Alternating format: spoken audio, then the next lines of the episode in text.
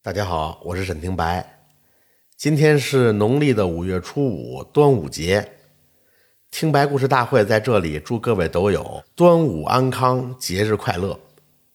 我呢，今天就在这里啊，给大家讲讲端午节的由来。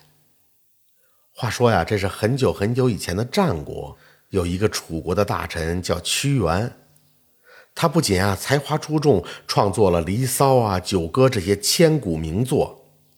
而且他还是一个热爱国家、胸怀大志的忠臣，经常呢向楚王提出好多治国的好建议，一心想使楚国呀更加强大。楚国人民呢也都因此很敬重他。可惜呀，后来屈原受到了贵族的诽谤和排挤，被逐出了京城，流放了外地，无法再为国家效力。由于楚国不采纳屈原的建议，没过多久。就被秦军给攻破了。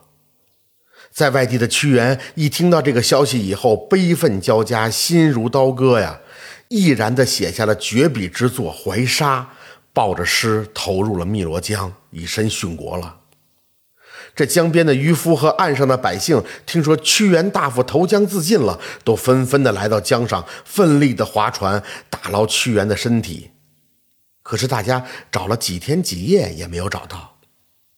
为了不让屈原的身体被江中的鱼虾伤害，百姓们呀就将粽子和鸡蛋都投入到江中，希望那鱼呀虾呀吃饱了就别再咬屈原的身体了。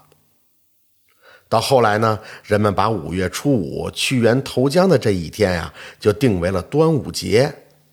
人们呢赛龙舟、包粽子，以此呢来纪念这位屈原。这就是端午节的由来。好，如果您喜欢的话，请为我点个红心吧。